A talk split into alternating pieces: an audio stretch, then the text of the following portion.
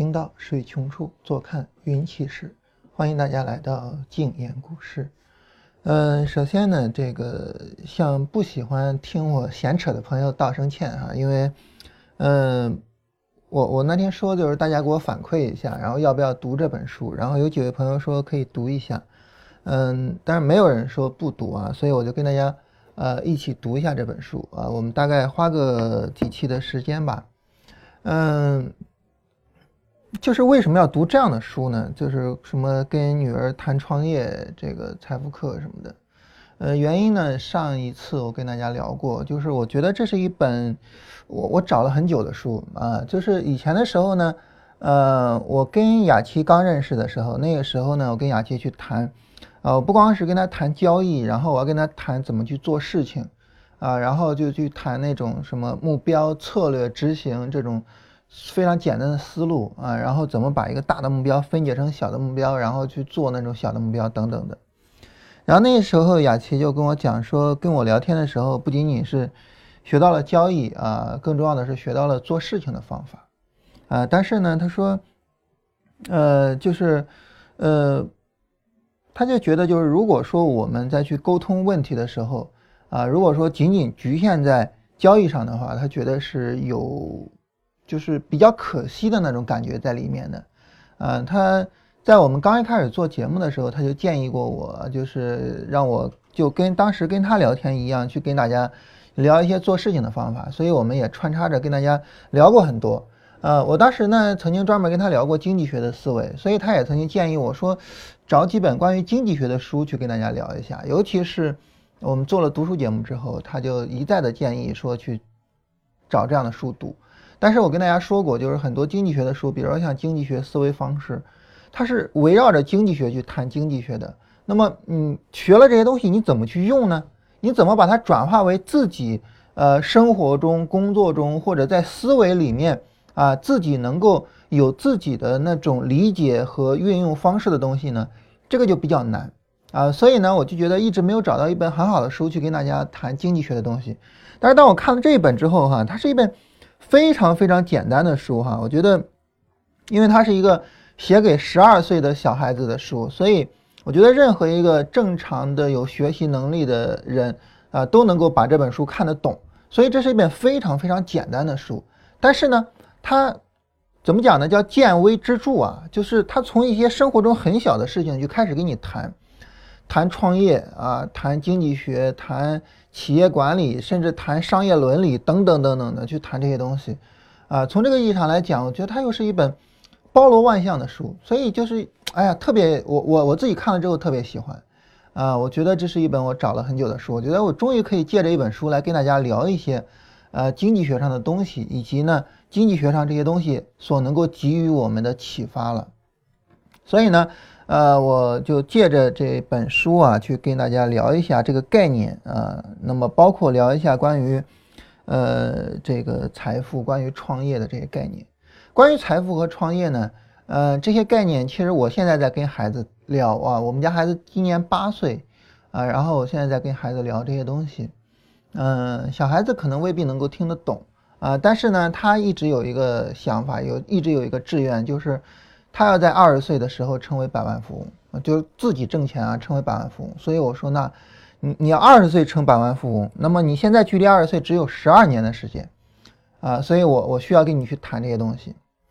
所以他有这种朦胧的感觉啊，有这种朦胧的追求，那很自然的我就跟他谈这些东西。谈的时候呢，结果我发现小孩子他其实并不拒绝，啊，这个我觉得是很好的一点，就在于他们的吸收能力特别的强。所以就是呃，我去跟他读《小狗钱钱》，然后就跟他读这本书，啊，然后他都觉得很能够去接受啊，而且呢，尤其是像《小狗钱钱》那个里面呢，其实有非常多的做事情的一些方式方法。昨天我跟孩子读的一节啊，《小狗钱钱》里面的一节，其中提到的就是，当我们去做事情的时候啊，那么当一个事情呃比较困难的时候，这个时候你会有挫折。因此呢，有一些重要的事情可能你就不会去做了。你比如说，在小狗钱钱里面，他说一个非常重要的事情，就是你每天去记录那个成功日记。就我今天做成了什么事情，持之以恒的话，你的这个人的自信心会比较强。啊，但是呢，呃，基亚就是那里面那小女孩，就当天因为一些事情就没有去记啊，所以钱钱就批评她说，呃，你在遇到困难的时候也要坚持去做这些重要的事情。生活中永远会有一些紧急的事情迫使着你说把我的时间调出来放在那些紧急的事情上，但是呢，你一旦因此而放弃了自己的主动性，一旦因此而不主动去做那些重要的事情，而就为那些紧急的事情而着急，那么你就没办法把这个重要的事情去做好。所以无论如何，无论多么困难，一定要去做重要的事情啊。然后我就跟孩子去讲那个四象限，就是重要紧急的四象限啊。我说事情分为四种，我说如果是你，你先做哪一种？结果我觉得很诧异的是，小孩子靠他的直觉就知道，我首先要做重要。同时有紧急的，然后再做重要但是不紧急的，啊，然后是不重要也不紧急的，最后呃，然后是紧急但是不重要的，最后是不重要也不紧急的，啊，他说后两种其实可以尽量的不用去做。哇，我当时非常的吃惊，我觉得小孩子怎么就是他靠他的直觉，他就能够知道四象限里面最重要的是哪一个，然后是哪一个，然后后面两个就是不重要也不紧急和。不重要，但是很紧急的这两个最好自己不要去做，让别人去做，啊，你比如肚子饿了，然后要吃饭啊，让妈妈去做饭，或者是订订外卖，然后不要自己去做饭，浪费时间。哇，他居然知道这个东西，啊，所以我觉得很吃惊。我觉得我们低估了小孩子，就是，呃，可能我的意思是，如果说有可能的话，就是这些概念其实包括这本书啊，包括小狗钱钱，我觉得可以跟小孩子去谈了，啊，那么。对于我们来说呢，我们每一个大人啊，我们就是去教育小孩子，是对于我们来说最重要的一个事情。在教育小孩子的时候呢，包括在带小孩子读书的时候，我们有一个，我觉得哈，有一个很大的偏差。什么偏差呢？就是我们往往会比较喜欢带小孩子去读小说，啊，去读散文，去读那些文学性的东西。这个是我我我们比较偏好的。你比如说，呃，那天就说。这个建议小孩子读什么？我说你最首先的就把教育部推荐的书去读一下，呃，然后那个教育部推荐的书都是什么书呢？然后我们来看一下，就是教育部推荐的书都是什么书啊？然后一年级的是成语故事、安徒生童话、中国童话故事啊，都是文学的。二年级的格林童话、叶圣陶童话、张天翼的小啊，这都是文学的。三年级的。伊索寓言，然后中国寓言，天方夜谭，我要做个好孩子，历史故事，科学故事，木偶奇遇记，都是文学的。四年级美德故事，记小读者，尼尔斯什么寓言，什么爱的教育，呃啊，爱的教育和上下五千年，这个超出了文学了哈。爱的教育这个可能我我我我没有读过啊，我不知道是什么。上下五千年就是历史了。然后一直到五年级的时候呢。呃，然后还是以文学为主，但是增加了《昆虫记》这样的自然科学的呃读物，但是依然还是以文学为主。然后到六年级的时候也是文学为主啊，居然有萧红的《呼兰河传》啊啊，然后就这是我们对小孩子的建议，你会发现就是基本上全部都是文学。我觉得这是一个偏差，就是我们太小看小孩子，小孩子他不仅仅是可能。嗯，就是说我我我想知道这些好玩的东西，因为文学以好玩的东西为主。可能我还想知道这个世界是什么样的，人是什么样的，这个社会是什么样的。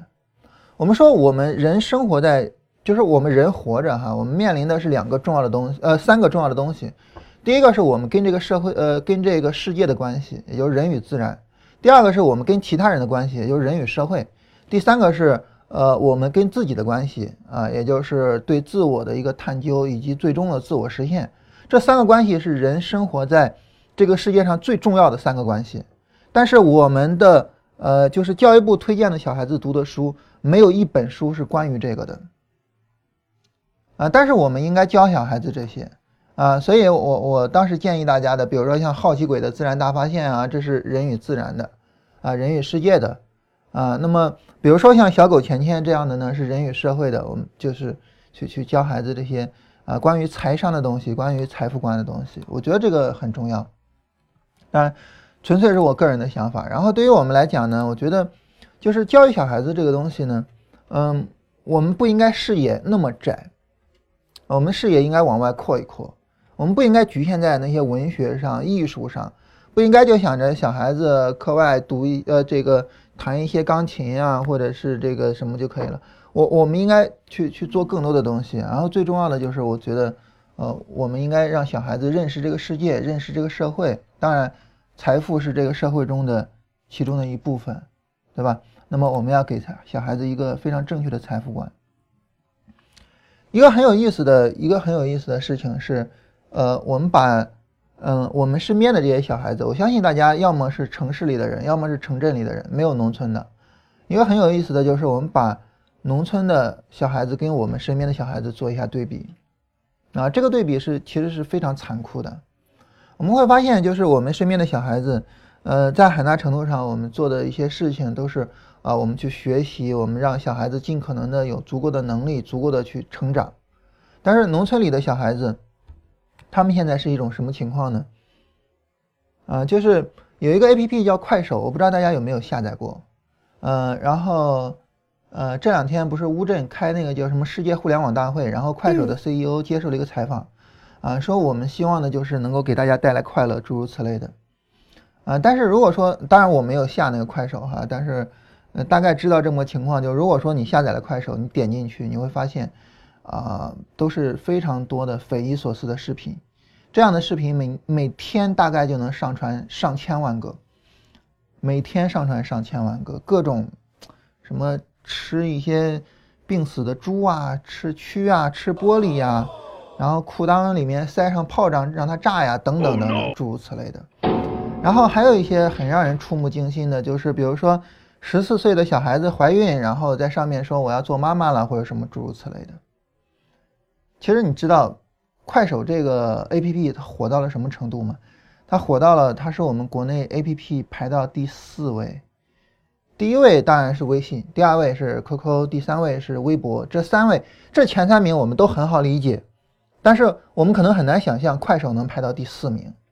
为什么快手能排到第四名呢？因为大量的农村里的人，大量的他们去，呃，使用快手，然后使用去就使用快手去去，呃，那个就是就是去看那上面的那些乱七八糟的视频，当然看了之后就会去模仿，啊，所以呢，呃，有一些知名的博主，嗯，当然他什么名字我我不记得啊，这个呃不太了解。有一些知名的博主十四岁怀了孕，然后就给小孩子带来了一种榜样，然后。很多小孩子十几岁怀孕，然后在快手上上传自己的那个短视频或者什么的，啊，匪夷所思的东西。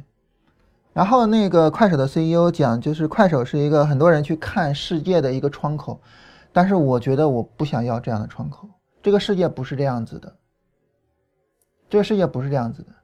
所以当我去对比，就是呃这些小孩子通过快手去看世界，呃这样的小孩子他们的人生的时候。我们会觉得那样的人生，我们不能让我们的小孩子是这样子的，所以我们需要小孩子有另外的一个世界，而这个另外的世界就是它不仅仅需要文学，啊，不仅仅需要那些寓言故事，那些我们以为的就是适合他们的，我们还需要他更多的看到这个世界的样子，看到这个社会的样子，看到人自身的样子。所以我记得我上一次跟大家推荐书的时候，曾经推荐过一个叫，呃，就是。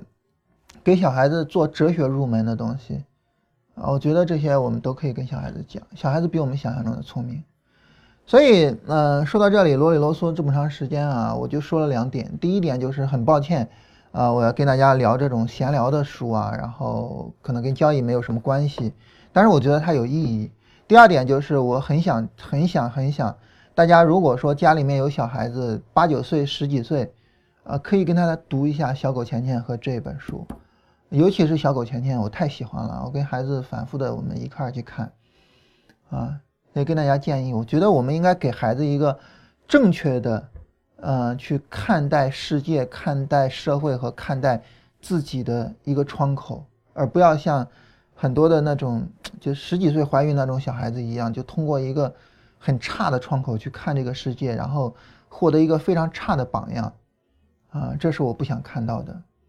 当然，我我说城市跟农村可能有点歧视哈，但是这是一个现实，因为很多农村里的孩子是，比如说这个父母不在身边，父母打工，爷爷奶奶带着，当他拿着手机去看这些东西的时候，爷爷奶奶还会很高兴，说：“你看呀，我们家孩子多聪明啊，自己就会玩手机了或者什么的。”因为爷爷奶奶可能不会玩手机，啊，这是一个很让人惨痛的，我我自己很难接受的一个场景。嗯，我父亲、我岳父他们都是当老师的，然后就跟我讲，小孩子根本就不好好学习，成天玩儿然后因为爷爷奶奶也不管，啊，然后怎么样的，嗯，就是有时候那些老师开了一些补习班，小孩子去上补习班，爷爷奶奶还很高兴，啊，你看我们家孩子额外还上补习班，但实际上补习班上什么都没有，什么都没有，啊，所以，嗯。就是我我我包括我那些同学啊，或者是我身边的人或者怎么样，我都会建议他们，无论如何把孩子带在身边，无论如何，无论多么艰难，把孩子带在身边。啊，我跟我爱人，我们两个就是之前有大概六年的时间我没有上班，然后一直在家带孩子，啊，然后带到孩子上小学，然后现在爱人没有上班在带孩子，也没有办法，就是小孩子上课下课上课下课的，你得有人带着他。啊，同时呢，也希望能更多的去跟他沟通，更多的去辅导他的作业啊，或者什么的。就是即便是我们一个人不上班啊，我们也要把孩子带在身边，啊，这个对比实在是有点太强烈。所以我觉得，就是当然我很抱歉，可能对农村有点歧视的一种，但是呃，实际情况真的很让人感觉到触目惊心。啊，我希望这种情况有所改变，但是我不知道能做什么。好，我们不瞎扯了哈。这个当然还是很抱歉啊，就是说我们可能这几期节目都是跟大家瞎扯啊。我们来看看这本书聊的内容哈。嗯，这本书其实我觉得有很多的启发，我会跟大家聊这本书往外扩展的东西。嗯，这本书的第一篇啊，他聊了一个就是微软的商业模式，嗯，然后因为他的孩子里面呢，两位孩子，一位孩子。呃，可能不是很喜欢去做这个，这个这个商业方面的。另外一位孩子，就是当时写这本书的时候，那时候叫，呃，陈迪才十二岁，零七年的时候，陈迪十二岁啊，现在已经二十二岁了啊，不知道有没有成为百万富翁。嗯，然后他就想成为百万富翁嘛，然后就谈的都是商业上的话题，然后构成了这本书。在第一课里面，他聊了一个什么话题呢？就是说，呃，陈迪就问说，盖茨为什么会这么富啊？微软。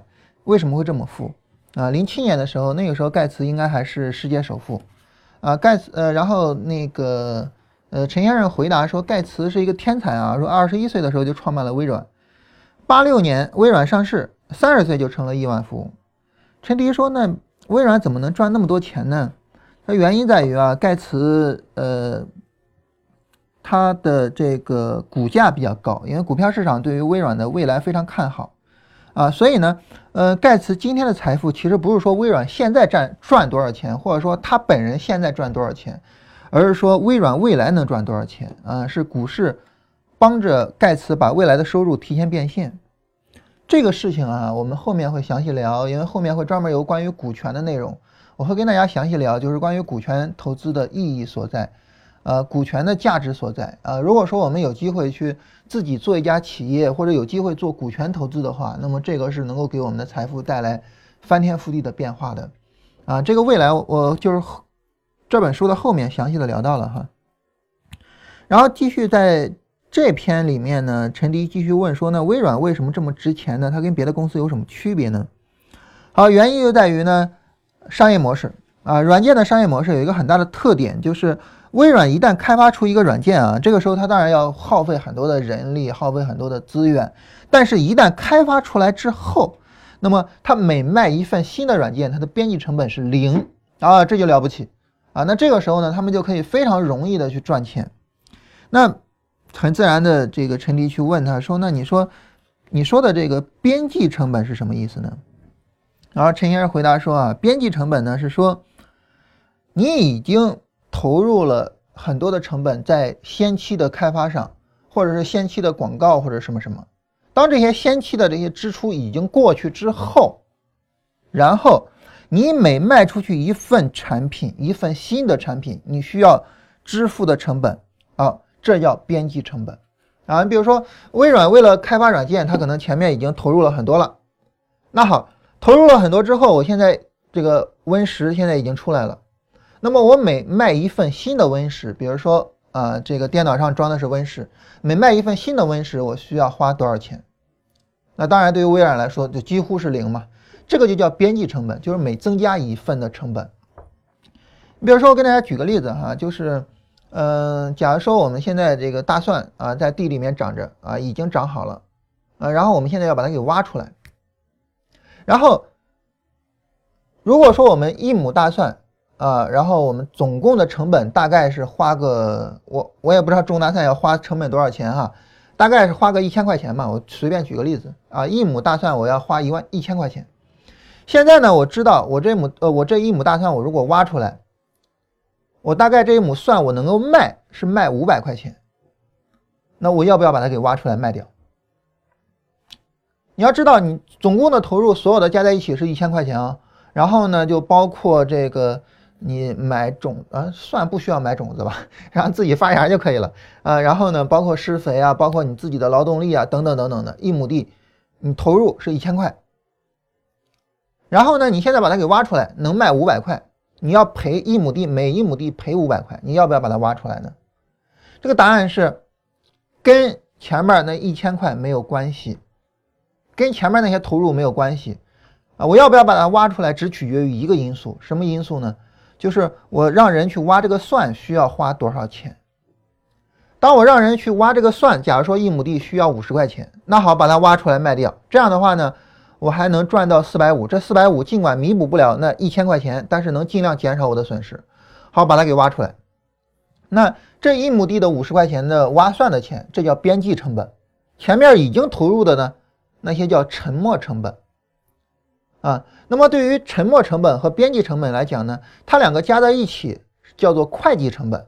所以这三个呢，是我们非常注重要区别的东西。啊。我们在衡量我们的成本收益的时候，做任何一件事情衡量我们的成本收益的时候，我们衡量的都是会计成本，就会计成本的这个是多少，然后会计上的收益是多少，然后会计上的成本和收益去对比，然后来说我们赚钱还是没赚钱。但是驱动人去行为的并不是会计成本，而是边际成本。当然，当我没有开始种蒜的时候，我的边际成本就是一亩地一千块钱。但是当我这个蒜已经开始种了，我已经开始有投入的时候，假如说我需要买蒜种，花五十块钱，这个时候这五十块钱就已经成为沉没成本了。我的边际成本，新的边际成本九十五块，呃九九百五十块钱。然后我每天去干活，投入劳动力，假如说三百块钱，这个时候这三百块钱又变成沉没成本了。然后我的新的边际成本就已经变成了六百五十块钱。也就是说，沉没成本尽管它也在会计成本里面。但是呢，是我们做任何事情的时候，考虑这个动力的时候，是我们没有必要去考虑的，因为无论如何，它已经没办法挽回了，所以你不需要考虑它，你需要考虑的就是边际成本和收益的对比。呃，在经济学里面有一个基本的分析方式，叫呃，叫叫叫，就是成本收益的一个核算方式。就当成本和收益两条曲线，成本曲线和收益曲线两条曲线相交的时候，那个就是成本收益的平衡点。啊，那么它的成本曲线用的是边际成本，而不是会计成本，啊，这是一个非常重大的一个区别。那么这种重大的区别，你说对于我们有什么意义呢？比如说对于我们交易有什么意义？我跟大家聊一下它对交易有什么意义。你比如说我们做交易呢，呃，有一些品种挺有意思啊，比如说像黄金，黄金呢，现在黄金的价格是啊一千两百七十六。啊，一千两百七十六美元每盎司，然后就会有些人去算黄金的支撑位，它是怎么算的呢？叫做黄金的开采成本，很多人这么算啊，黄金的开采成本。假如说黄金的开采成本一盎司，我随便说啊，一盎司是一千美元，那好，他们就认为一千美元是一个绝对的支撑位，绝对不可能跌破一千美元。为什么呢？因为跌破了一千美元，那么这个时候呢？那么你一样是黄金，你都满足不了它的开采成本了，那我们就不开采了呀。我们一不开采，黄金的供给就会减少啊，供给减少，那自然黄金的价格就要抬升啊。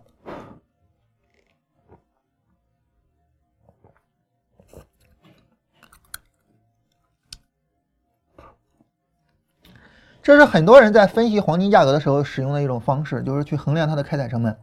但这种方式是怎么样的呢？错误的。为什么是错误的呢？因为这个开采成本是什么呢？它是一个会计成本。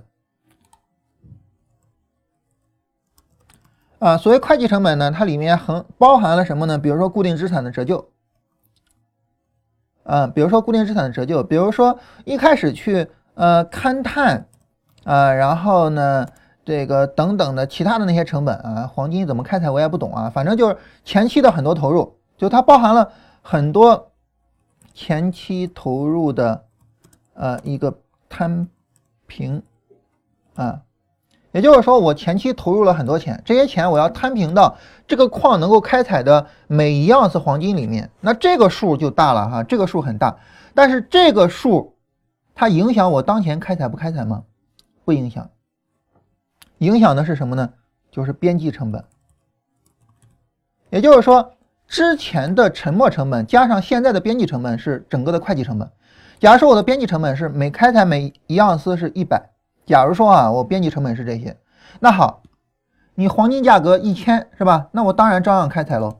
尽管它没有办法去弥补我前期投入的摊平，但是呢，它大于我的边际成本，就意味着我每开采出来一盎司，我的损失至少能减少吧，对吧？我尽管还是亏损的，但是我的损失能减少啊，那我就开采啊。你什么时候真正说黄金价格低到什么程度，我就不开采了呢？低到当你黄金的这个。价格低于我的边际成本的时候，我就不开采了，因为我为了开采这一盎司，我需要支付的工资啊，需要支付的呃什么什么，这些是我的边际成本，啊，这个东西如果说都满足不了，那我当然就不开采喽。但是如果说你只是低于我的会计成本啊，或者说只是低于我的开采成本，没关系，我可以继续开采，反正你机器在那儿放着，它也是折旧嘛，你机器不使用，它也照样折旧嘛，对不对？所以那我就继续开采。所以分析黄金价格的时候，使用开采成本是严格错误的。你应该使用边际成本啊，这就是边际成本对我们的帮助嘛，对吧？那当然与之相对应的就是沉没成本，也就是说我过去已经有的投入，对待沉没成本啊，那么两种方式去对待。第一，在做任何事情之前，尽量的减少自己的沉没成本，也就是说尽量的不要过早的去投入。第二，啊，就是当一个沉没成本已经发生了，那么当它不存在，在做决策的时候，不要考虑自己的沉没成本。比如说，我开了一家饭店，这家饭店呢人流量不大，然后不挣钱，那我应该做什么呢？答案就是赶紧把饭店给扔掉，然后止损。你说我前面投入了那么多钱，我不挣回来怎么办呢？不挣回来就忍着吧，因为你继续开下去会继续赔钱。我跟大家举一个特别典型的例子啊，就是。呃，巴菲特当时赚了钱之后呢，呃，收购了一家公司。这家公司是按照他老师的那个概念啊，就是说这家公司的价格已经低于它的账面价值了。这个时候，哪怕你买掉之后把这家公司直接卖掉，你还是能挣钱的啊。买吧啊，就是我们知道，就是伯克希尔公司。伯克希尔呢是一个纺织纺织厂的一个公司。然后，巴菲特在运营伯克希尔的时候，发现越越来越不对，他妈有问题。问题出在哪儿呢？就是当我为了维持一家纺织厂的时候，我需要不断的去投入我的资本。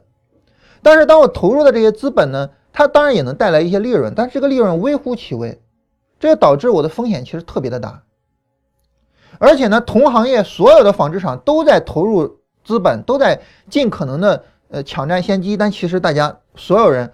都没有跟以前有什么本质的变化，所以在运营了伯克希尔很长时间之后，巴菲特终于决定止损掉，啊，不再做纺织了，啊，这是股神巴菲特犯下的一个严重的错误，就是他把大量的精力关注到了会计成本或者沉没成本上，啊，而没有更多的去考虑，呃，这个投入这个这个这个边际成本，啊，所以这是一个很大的问题，啊，那么关于成本啊，这个。经济学里面呢，关于成本的概念呢，还有一个很有意思的成本，叫做机会成本。机会成本呢，就是我这个资源，如果说我不做这个事情，我做其他事情所能够获得的最大收益，这就是机会成本。你比如说，巴菲特不经营纺织厂，他把他的时间、精力、资金拿来去做保险或者做股票，他能够赚到的钱，就是他做纺织厂的成本，而不是说我投入多少钱做纺织厂，这是我的成本，不是。经济学里面考虑成本，还会考虑机会成本。总之就是经济学呢，它不会去考虑呃会计成本，它考虑的更多的就是沉没成本，你不要去考虑，呃边际成本重点考虑，然后就是机会成本，在做一个事情的成本收益分析的时候，就这事儿我要不要做，重点考虑它的机会成本。如果说我不做这个事情，我做其他事情，我能不能够有更好的效益？如果有更好的效益，好，这事儿我就不干了，啊，这事儿我就不干了。所以就是大概这样一个概念。因为我们每个人的资源是有限的，所以机会成本的概念实际上对我们来说特别重要。它让我们说，你要把你的所有的精力、所有的时间，啊，你的智慧、你的金钱放在最重要的事情上，啊，这就为什么重要的事情要。重点去做，对吧？小孩子都懂得一个道理哈，所以这是微软之所以能够赚钱的原因在哪儿呢？就是它的边际成本特别的低啊，所以呢它能赚到钱。但是你比如说我们开一个车啊，我们开的那个凌志汽车啊，当然这是陈志武先生开的是凌志啊哈，说一辆凌志汽车要卖四万美元，你会不会觉得汽车公司很挣钱呢？但其实不是的。首先第一点就是每一辆车的制造成本会非常的高。所以这种情况下呢，那么呃，为了生产一辆车，你需要去买发动机，需要去什么？不像那个微软似的，我为了生产一一个新的 Win 十，我只需要一个那个那个空的光盘就可以了，成本非常低，它成本非常高。所以呢，那么一辆车的边际成本很高，然后呢，它的利润空间永远没有办法跟微软比啊。这就是说，汽车行业呢，它没有办法去这个用那么快的一个发展啊，而且呢，它就属于我刚才说的。像巴菲特的那种企业似的，啊，它属于跟纺织一样的，你需要大量的资金投入。对于一家公司啊，我们看，我我我我在这顺便说一下啊，这个我本来说这个 咱咱咱们不聊股市的，结果又聊到股市了啊，咱们随便拿一家股票来看一下啊。我们看这个任何一家股票的这儿都有一个叫 P/E 啊，但一般出的 P/E 都是动态的啊，P/E 呢就所谓的市盈率，市盈率呢就是。用你的这个价格除以你的收益啊，叫市盈率啊。这个市盈率呢，是我们在分析一家股票的基本面的时候最基本、最基本的一个工具。那么它说它基本，其实说白了就是不够深入。那你说深入的是什么呢？深入的就是我要去看这家企业的利润是怎么来的。啊，我要看这家企业的利润是怎么来的。你比如说，我跟大家举一个简单的例子，什么例子呢？就是。嗯，假如说啊，就是呃微软，微软呢，那么我为了赚一美元啊，需要投入资本，比如说哈零点五美元啊，然后呢，比如说那个丰田啊，就是凌志汽车的，然后为了赚一美元啊，然后需要投入资本。比如说二十三美元，我我我我只是随便写的哈。那好，假如说微软和丰田，二十三有点夸张了哈，二吧。呃，假如说微软和丰田，他们市盈率是一样的，那么这两家企业你愿意买谁？答案是我愿意买微软。啊，因为微软后续想要增加它的利润是很容易的。因为增加利润，我需要投入的资本很少，但是丰田为了增加利润，它是比较难的，因为我需要投入的东西很多。所以，当我们对一个利润去进行仔细分析的时候，你会发现，即便是一家企业，呃，即便是两家企业之间，它的盈利是一样多的，但是呢，它的盈利的性质是不一样的，也就是说，边际成本不同，它的盈利的性质是不同的，需要投入的资本区别很大的时候，那么。两家企业即便市盈率一样，即便是盈利能力一样，那么它未来也是不一样的，股价也会有不同啊。所以这就是说，市盈率这个东西啊，它是一个比较基本的东西，但是呢，嗯，也就是比较基本而已啊，就是相对来说还是比较就是比较肤浅的啊。你真正深入去研究，后边这个这个要搞的东西还是很多的。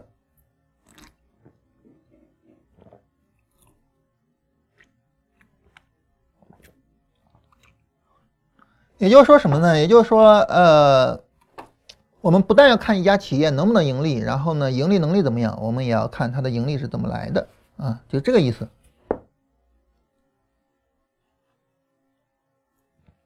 好，然后陈迪呢接着问了一个问题啊，说呢餐馆呢？他说我原来是想啊开餐馆也是很挣钱的，但是呢你这么一说，那餐馆好像也不行啊，因为餐馆的边际成本很高啊。你做一份菜，你就要去买菜，就要去呃聘厨师，就要什么的，你不可能像微软似的那么容易就就就造出来一个新的光盘啊。然后呃陈先生说，对啊，说这个人们开餐馆到目前为止开了几千年了。你听说过有哪个开餐馆的人成了亿万富翁吗？很少，对吧？很少。所以呢，那么对于餐馆来讲呢，它的问题其实也是很大的啊，它的问题也是很大的。那包括种田啊，农业啊，种田啊，那么也是一样，边际成本很大，所以呢没有办法去啊赚到很多的利润啊。但是互联网呢，在互联网上来说呢，能够赚到很多利润，边际成本很低的企业就有很多了。啊，你像腾讯是比较典型的，对吧？新增加一个人去下载微信、下载 QQ、下载王者荣耀，对他的边际成本是很低的，但是能给他带来很多钱，啊，所以互联网的诞生呢，就导致有非常多的非常伟大的企业诞生，这个不是偶然的啊，因为很多伟大的企业的边际成本一下子就下来了啊，所以互联网的诞生是一个非常了不起的事情。比如说，大家知道，我们这两天也在简单的跟大家宣传了一下我们的在喜马拉雅上面的节目。喜马拉雅搞这个知识节，呃，然后呢赚到了两个亿，啊，卖卖不是赚到两个亿，是卖卖掉了两个亿，啊，卖掉两个亿。然后呢，他当然需要跟内容的创作者去分发，啊，比如说我们也有幸分到了一点点，啊，微乎其微的一点点。然后呢，他也要支付一些自己的编辑成本，但是呢。微乎其微，你说白了哈，你比如说对于我们来说哈，我们在喜马拉雅上做那个节目，从今年呃年初的时候开始做，大概做了前后耗时两三个月吧，啊，然后我自己把那二十四本书读一遍，然后写读书稿，然后录出来，然后传上去给大家听，啊，然后在这个过程中呢，那么喜马拉雅呢，他们需要一些人员去跟我们去沟通这些工作。啊，然后呢，他们需要服务器，需要什么什么，啊，这些都是前期的投入。当这些前期投入结束了，好，OK，那么这个时候啊，每天我们的节目都会卖出去一些，然后每天都会有收入。这个收入对于我们来说，对于我和振兴，我们的编辑成本是什么呢？我们编辑成本是零，就一分钱都没有。啊，因为你不需要再做任何事情，我们也没有什么事情可以做，对吧？嗯，因为我们粉丝也比较少哈，宣传也没啥用，所以我们也很少宣传。啊，就是我们可以做的事情也很少，微乎其微，所以我们没有做过任何事情，我们的编辑成本是零，但是每天都会有收入，每个月的话都会有五位数的收入，啊，那这就是一个很好的生意，对吧？但是对于喜马拉雅来讲呢，当我们这个完结了之后，他们不需要再每天跟我们沟通，他们也不需要什么，这个时候对他们来说，他们编辑成本是多少呢？当然可能需要一点点服务器啊，因为大家要呃通过服务器去听或者怎么样，但是微乎其微。一点点微乎其微的边际成本，啊，所以这样的商业模式就了不起，啊，这样的商业模式又对大家又有意义，对吧？所以这样的商业模式就了不起。但是如果说，如果说，啊，那我我我我们今天就聊这些吧。但是如果说我们要去做一个什么事情呢？比如说，我如果说想赚一分的钱，就需要付出半分的努力，这样我有半分的钱可以赚哈。也就是说，你每一分钱赚的都需要自己付出努力，就意味着你的边际成本很大。那么这样的生意呢，你就会比较的累，啊，这样的生意就会比较累。所以从这个意义上来讲，你比如说哈，我举一个什么例子呢？假如说我们不是这种付费的知识付费的节目，我们是一个赚广告费的，那这个时候你没有新的节目出来呢，那么这个时候你就没有新的广告。啊，就没有新的广告费，因此你需要不断的去制作节目，然后不断的，呃，这个吸引新的广告，吸引新的这个什么，那这个就就相对来说呢，边际成本就会大一些。啊，你一旦停了，那这个时候呢，大家听你就比较少，然后广告费呢也就比较少。啊，就是你一旦停止工作，收入瞬间就下降，那这个时候就不行。所以这就是我们今天聊关于边际成本这个概念。好。当我们聊完这个概念之后，对大家有什么启发呢？我们可以思考一下这些问题，就是比如说我要买一家企业的股票，如果我从基本面上分析，我是不是尽可能的去找那些边际成本比较低的，为了挣一块钱，它的资本投入比较小的这样的企业？但是你比如说像钢铁啊，像纺织，我们刚才提到了啊，像航空啊，就航运等等这样的企业，我们就没有办法去去说很看好它。当然，在短时间内它可能会有好的行情，但是长期来说，我们很难看好它。巴菲特旗下，嗯，哎，我今天怎么老提巴菲特呀？巴菲特旗下有一家企业啊，那名字我记不住啊，英文名啊。然后呢，这家企业是做什么的呢？特别有意思啊，他们是做那个飞机出租的啊，就跟我们打出租车似的。你跟他说，呃，我几点几分到几点几分要从哪个机场到哪个机场，然后他们那个机场就有一架专门的飞机在等着你啊。当然，这个你你的费用支付的费用也比较高了哈。大家可能会觉得，那做这种事情是不是应该很挣钱啊？因为大家支付的费用会特别的高。呃，首先你需要支付这架飞机八分之一的价钱啊，就你要买八分之一的产权，哇，就很高了啊！你要有九个人，你就可以挣其中一个人的钱了啊。然后呢，你每个月要付维护和运营的费用，所以客户交的钱是很多的。但是这家企业怎么样呢？在巴菲特的经营下啊。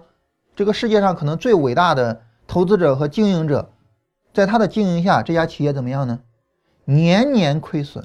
这个年年亏损，我指的是到二零一六年，去年还在亏损，它的累计亏损已经到了将近两亿美元。啊，巴菲特自己亲口承认的就是，实际上这家企业它的实际亏损应该远远超过两亿美元。为什么呢？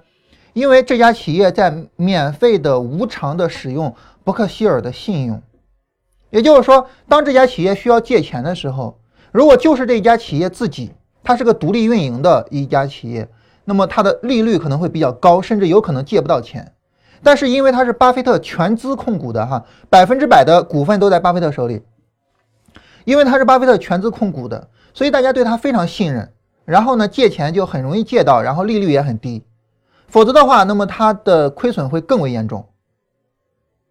啊，所以，但是巴菲特到目前还没有承认这是一个失败的投资，啊，也没有把它卖掉，啊，所以到未来怎么样，我们不好讲。但是在过去，巴菲特拥有这家企业已经有十几年的时间，我忘了十几年了，十二年还是十几年的时间。巴菲特拥有这家企业，运营这家企业十几年，赔了将近两个亿，为什么呢？因为这家企业，它很明显的跟可口可乐、跟喜事糖果一个重大的区别，就是它的资本投入太高了。它每赚一美元，大概要投入，刚才我写了一个二十三啊，是因为这家企业每赚一美元要投入二十三美元。我我印象中的数字啊，希望没有错。你想有多么夸张啊？你要赚一美元，你需要投入二十三美元啊？怎么才能挣到钱啊？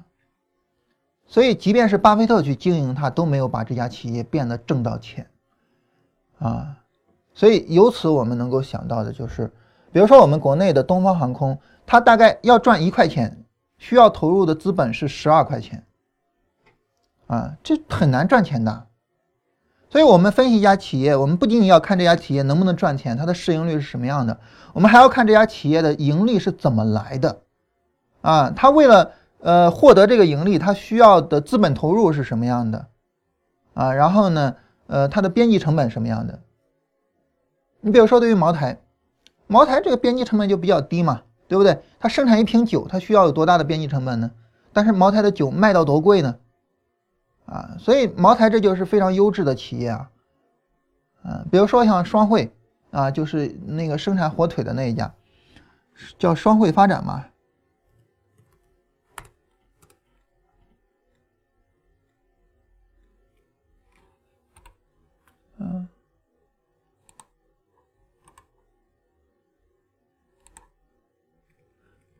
啊，我们来看一下双汇发展的情况啊，这个这个也是将近创了历史新高的，啊，那么对于双汇来讲呢，那么很明显的就是它也是属于，嗯，它也是属于这个相对来说啊，就是资本投入相对来说是比较低的企业，啊，主要的在于它的商誉上。所以对于我们来说，就是，呃，就是我们在分析一家企业基本面的时候，我们需要注意这一点啊。那么这是第一点，就是对于我们在买股票的时候。第二点呢，我觉得对于我们每个人都应该有的一个启发是什么呢？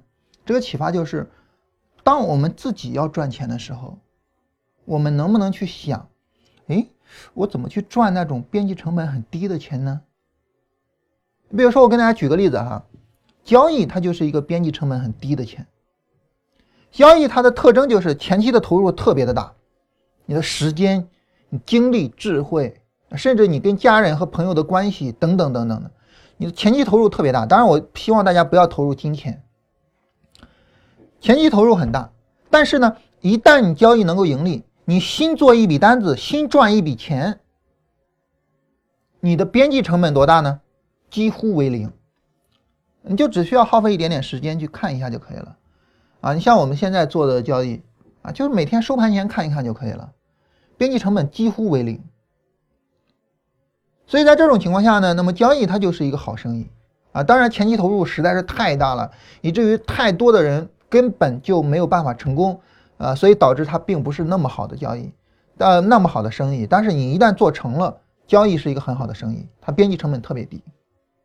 再比如说，像我刚才提到的，我们在喜马拉雅做一个节目，然后收费，这是这就是一个特别好的生意，对吧？特别特别好的生意，因为你边际成本是零。啊，你只需要把前期的那些投入给投入进去，然后后边你就等着收钱就可以了。啊，对于喜马拉雅来说，那么他们喜马拉雅平台自己当然也是一个很好的生意，对吧？它是一个作为一个知识付费的平台，啊，也是一个很好的生意。所以，嗯，像这些呢，就是都是一些比较好的生意，尤其是在现在有了互联网的情况下，那么我们去找这样的生意其实还是比较容易的，或者说还是能够去找得到的。那我们能不能够怎么样？尽量的去想一下，我怎么样去啊，自己去做一些这种边际成本非常非常低的这种生呃这种生意呢？呃，李笑来先生有一个词儿哈，我觉得这个词儿蛮好的，跟大家分享一下。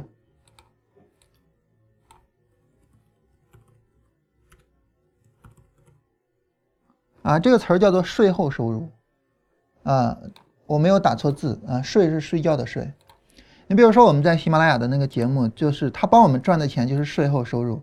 我跟振兴我们在那躺着睡觉，然后他就可以每个月给我们来一个五位数的钱，啊。那对于我们来说，就是这样的收入就是非常值得我们去追求的。所以我们应该好好的去思考，我怎么去赚税后收入？我怎么样能够在前期有一个很大的投入之后？在后期，它的边际成本非常低。你比如说，比如说啊，我们随便举一个例子，假如说你是一个公务员，啊，那么公务员你这时候，嗯嗯嗯，你的这个日常的时间其实呃不太去耗费，所以这个时候呢，你可以日常，比如说你喜欢读书，或者说你去日常去读书，然后读书完了呢，你说我把我读的这个我比较喜欢的书总结一下，然后我我我写一本就是书啊，比如说我写一本，呃。清朝那些事儿啊，清朝现在被人写烂了哈。然后，你前面这个读书的过程，去写清朝那些事儿的过程，这个是需要大量的去投入的。但是，当你把这个写完了，你就开始怎么样呢？开始赚税后收入了，啊？所以，哎，这也是一个可以考虑的事情。比如说，我反复跟大家提的我那位校友啊，人现在已经出了两本书了哈，他就是一个公务员。然后那闲着没事儿怎么办呢？写一些情感故事，啊，然后呢写一些呃这个女学生的那些故事，啊，然后怎么样的？最后呃拿到了这个版税啊，然后他跟我讲，呃一本书的话，如果说拿稿费，一本书的话大概能拿个几万块钱，但是他要的是就是去去版税，然后版税的话，因为。任何一本书的销量都会是上然后下来，对吧？所以总体上，在一个书的生命周期拿版税，嗯，那就是大概几十万的样子。但是就看火不火啊。但是如果说你写个清朝那些事儿火了，火到明朝那些事儿的程度，你的版税就会是这样子的啊，那就了不起了，对不对啊？那那个税后收入就大了去了啊。所以我们说去做这种税后收入。还有一个非常典型的就是去赚税后收入的是什么呢？答案就是，就是我不职业做股票，啊，我也不什么，但是我去做一些比较简单的投资。什么比较简单的投资呢？那比如说定投，啊，振兴现在定投盈利多少了？从什么时候开始的？呃，振兴呢，从去年八九月份开始做定投，然后到现在盈利百分之二十多。那从去年八九月份。我们看一下去年八九月份开始做定投，大概在这儿，而定振兴定投的还是创业板。啊，这个当时在会员里面说的时候，很多会员觉得匪夷所思哈，因为那个时候我们一直在说那个呃，这现在应该买五零 ETF，应该买五零 ETF 啊，当然振兴就投了创业板，定投创业板的一只股票，呃，一一只基金啊，不是创业板 ETF 啊，是呃一只基金。然后定投到现在百分之二十多，但是即便是大盘涨得比较好的大盘，或者说上证五零吧，啊，从去年八九月份，八九月份两千一啊，到现在两千八，嗯，差不多也就是百分之二十多，就涨得最好的上证五零，差不多也就是百分之二十多，所以那家基金的这个管理能力还是非常强的。啊，因为它就主要做创业板，未来如果说创业板开始飙了呢，那么振兴这个定投就了不起，对吧？从八九月份做到现在百分之二十多啊，做做这个定投，其实前一段时间已经到百分之三十多、百分之四十，然后这一段时间回撤啊又回来了。你你想这个是不是税后收入呢？对吧？这这也是非常典型的税后收入，所以呃，我们应该就是去思考，我怎么样才能够去赚这种钱。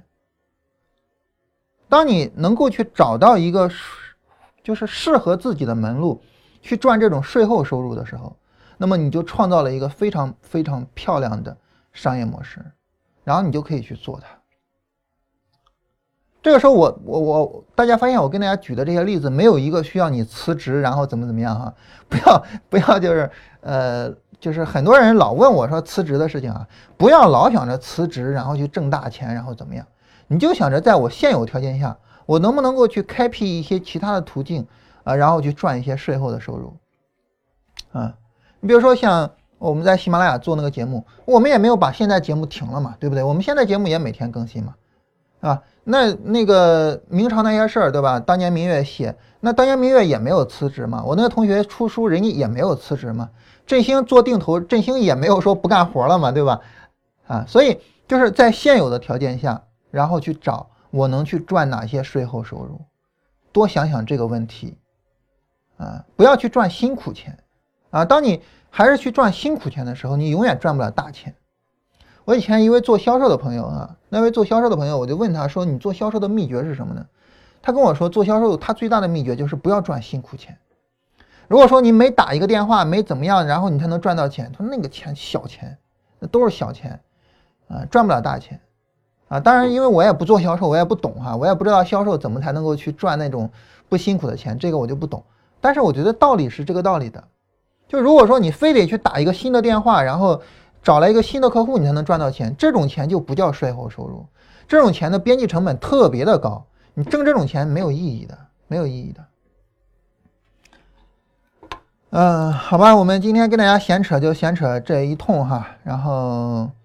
呃，明天再聊别的。明天我赶一下进度哈，今天就聊了一课啊，一共二十四堂课，咱们不可能说聊二十四期啊。明天我赶一下进度。好了，来看一下，呃，来看一下，呃，大家的问题啊。啊，我们首先聊一下行情吧。啊，因为为什么要聊行情呢？因为最近问行情的人特别多啊。当然，我们能够看到上证五零有有有有。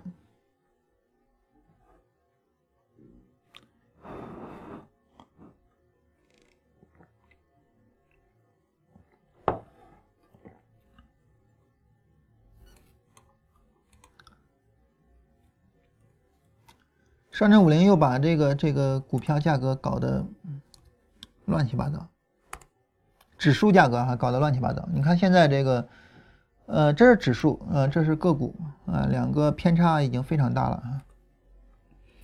嗯，为什么现在大家老有人问呢？是因为大家现在就老觉得说，哎，我是不是可以买了？D F 下零轴是不是可以买了？D F 下零轴谁跟你说 D F 下零轴可以买啊？对吧？你要等买点嘛。当然，等买点不是等的指数的买点，而等个股的买点。但是你要等个股的买点嘛，没有买点哪来的买啊？对吧？所以对于我们做呢，就是就是趋势，然后机会。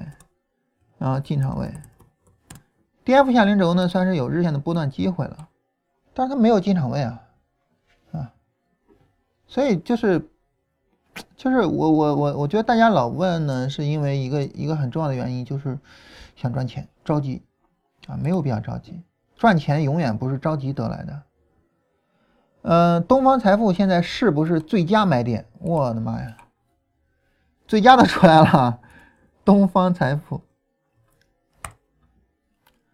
东方财富呢，前面有一个买点在这儿，但是最佳谈不上，因为它的这个力度还是比较弱的。啊，你看这下跌，对吧？下跌还是比较猛的。前面这有有一买点，波段上涨，波段回调，不破前低，有一个买点，这个可以买。啊，但是总体的行情力度一般吧，不能算太好。当然，最近大盘也比较弱了哈。最近大盘也比较弱。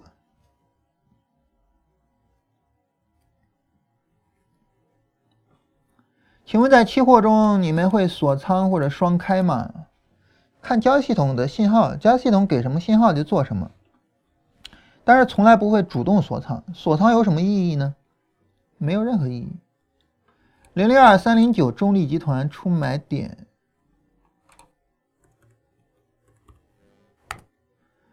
中立集团出买点啊，这种买点的价值很低啊，因为前面这个下跌太剧烈了。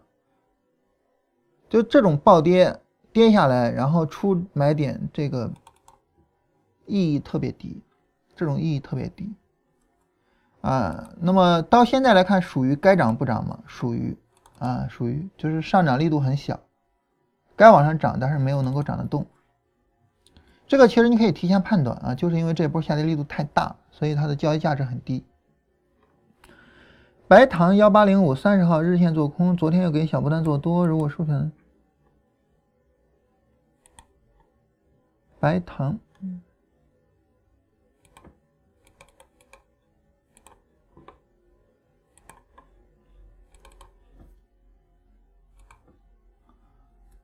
嗯，三十号日线做空。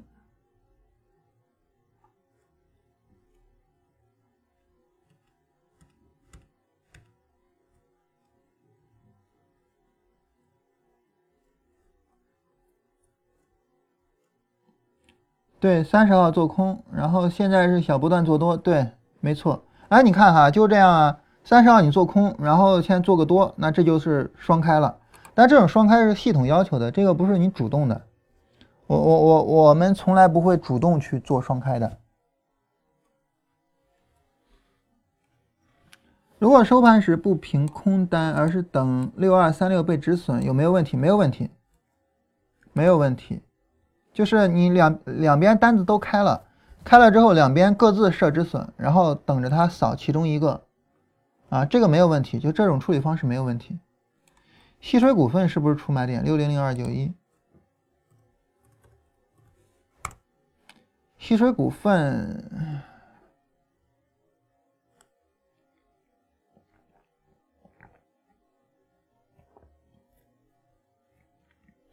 像这样的股票啊。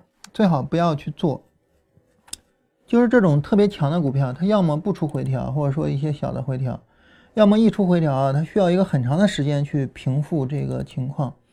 最好最好不要去做这样的，就是前面的一个大牛股，然后现在出很大的回调了，不要做这样的股票。我个人建议啊，就是不要不要去设计这样的股票，就是。这样的股票一般走的很难，很难会比较理想。嗯，然后很久之前的时候有一个世纪游轮是吗？叫巨人网络。嗯嗯，然后当时我们那时候还做了节目啊，一五年十二月份。呃，这位朋友在这儿买的，很兴奋跟我说啊，买到世纪游轮了，终于买到了。结果买到之后，你看，当后面涨起来了，但是中间横了很长时间。就前面这种拉升啊，然后后边这种，它需要一个很长很长时间的一个回撤，才能够再度有新的上涨。嗯，所以我还是比较建议，就是说，呃，不要去做这种比较怪的。然后，如果你要做，哪怕你在这儿。就是等着它把这一波拉起来，确认底部震完了，然后你到这儿去做，因为这个回撤力度还是相对来说还是比较小一点的。你到这儿做，也比在前面就是底部这这种趴着的时候做比较好。啊，个人的想法啊。豆油操作日线波段。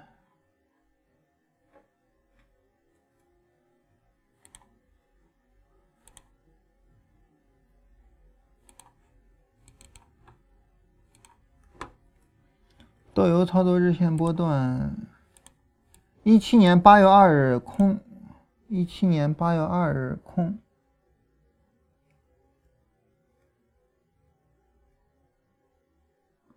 一七年八月二日空，这个没有太大的问题。嗯，八月十六日做空。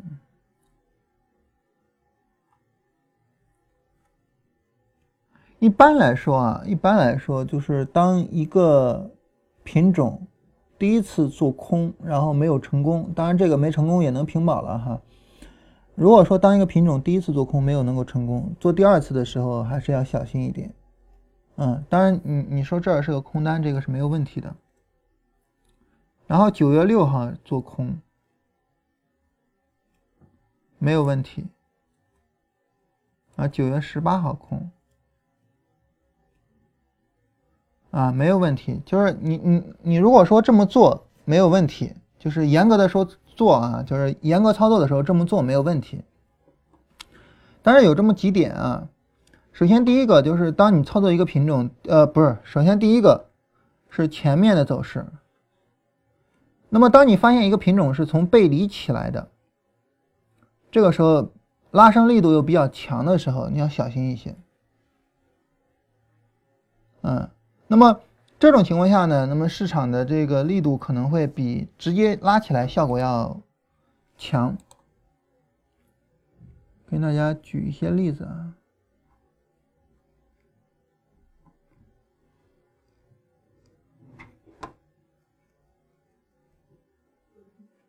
好，我们来看一下，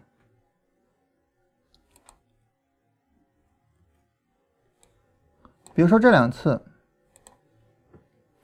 这次是上下上的一个反弹，那么在这个反弹里面呢，我们能看到的就是它是底部抬升起来的。这一次呢是 D F 的最低在这儿，所以它是背离起来的。一般背离起来的同时呢，拉升又能把这个高点给过了，这个时候这样的股票不是这样的股票，这样的走势要小心一些。这是第一个，这是前面有的信息。第二个就是第一次操作还没有什么问题。但是第一次操作如果没有成功，后边要小心一些。所谓的小心，不是说不能做了，而是说你可以采用一些，嗯，更晚的进场点，比如说突破。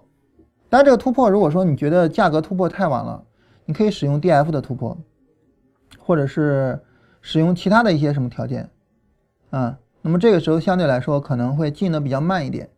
这第二点，如果我们使用 D F 的突破，我们来看一下。我们最终是在这根 K 线收盘的时候进场，九月八号这根 K 线，啊，这是第二点，就是进场稍微慢一点。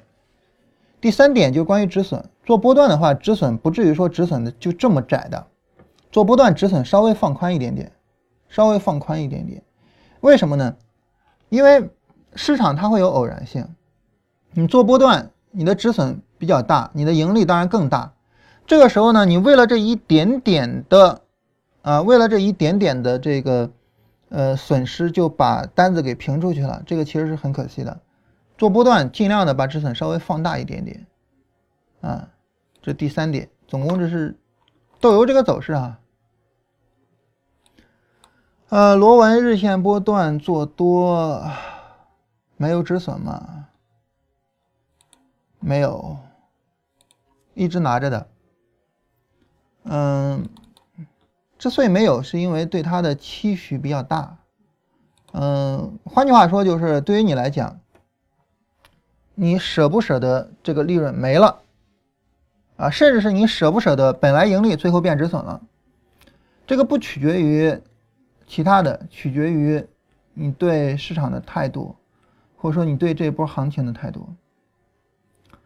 我们在进场之后，甚至就是有盈利，然后最后又盈利回头，然后变亏损，我们也没有考虑要去出场或者是什么，没有这个考虑，从来没有这个考虑，因为，嗯，你的目标不是这一点点啊，你的目标在后面，呃，所谓征途是星辰大海，啊，就是你你的目标不不是这么一点点。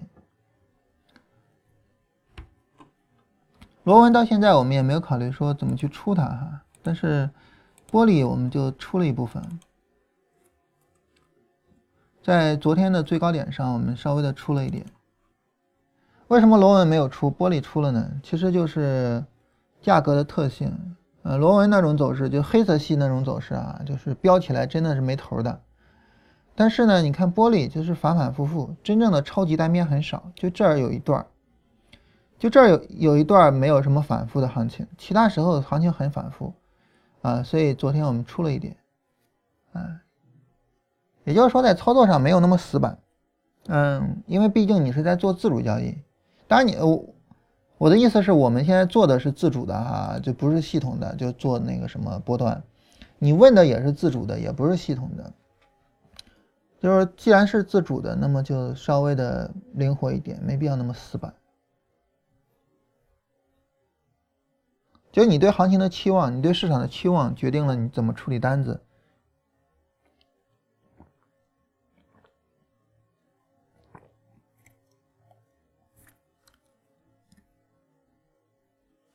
大家还有没有什么其他的问题？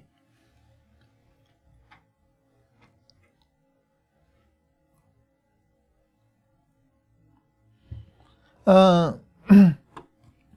我们今天聊这个哈，我不知道大家觉得有没有啥意义。其实我还是挺想跟大家有更多的反馈，就是，呃，大家觉得这个，就是就是这么聊行不行？或者说有没有启发或者怎么样的？我我我我还是挺希望跟大家有互动啊。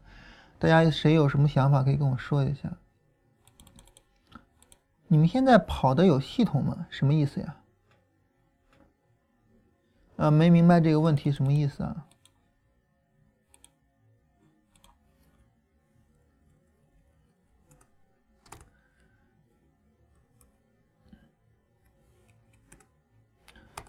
唉，上证五零现在有点欺负人了，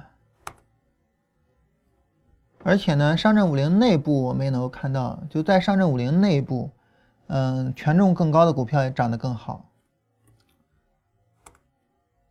所以真的是有点欺负人啊。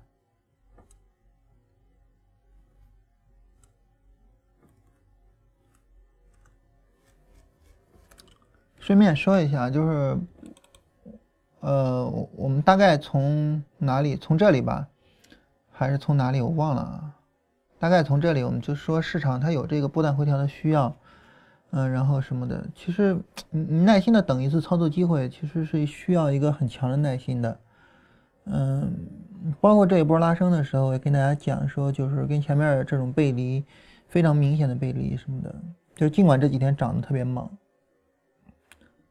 市场当然不是说我们说它怎么样，它就会怎么样的。但是，嗯，你的操作，你可以我说怎么样，它就怎么样。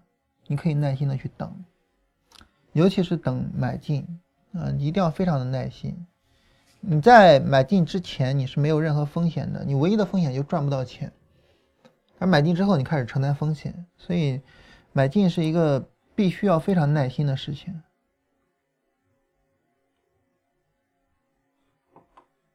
嗯，买进是一个非常需要需要耐心的事情。嗯，对于一个很需要耐心的事情，嗯，我们唯一需要做的其实就是耐心。但是等到现在，终于等到了。但是如果说你在半路上去做，半路上去进场，其实，好吧，那我们今天就到这儿哈。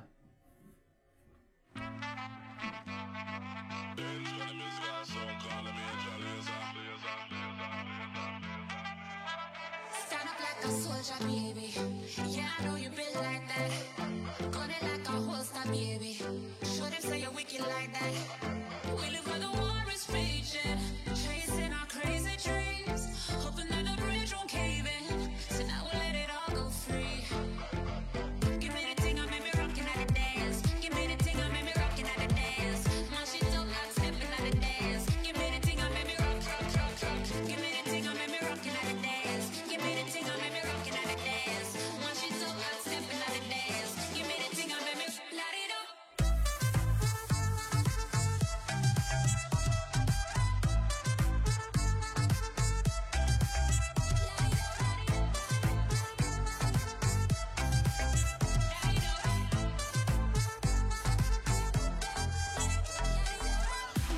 Show them your flame to the fire.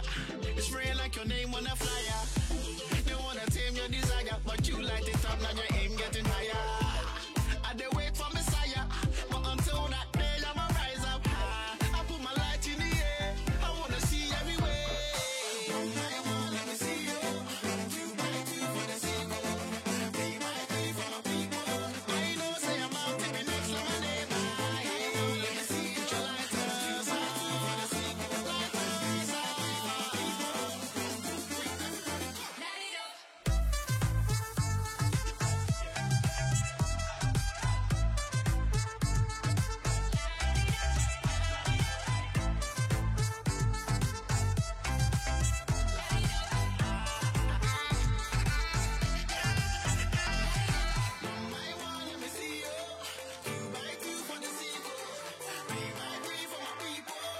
no se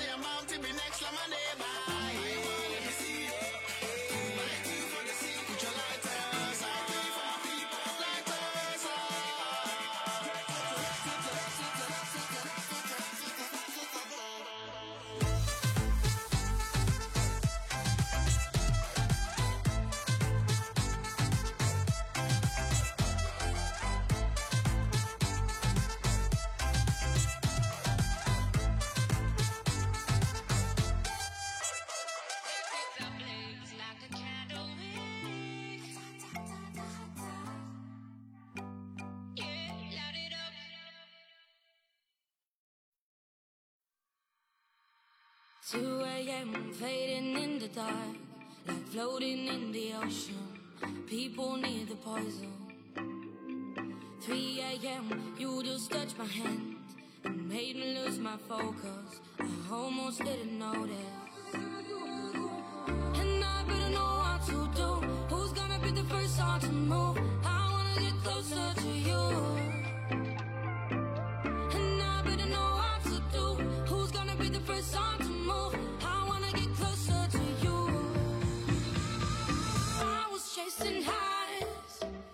find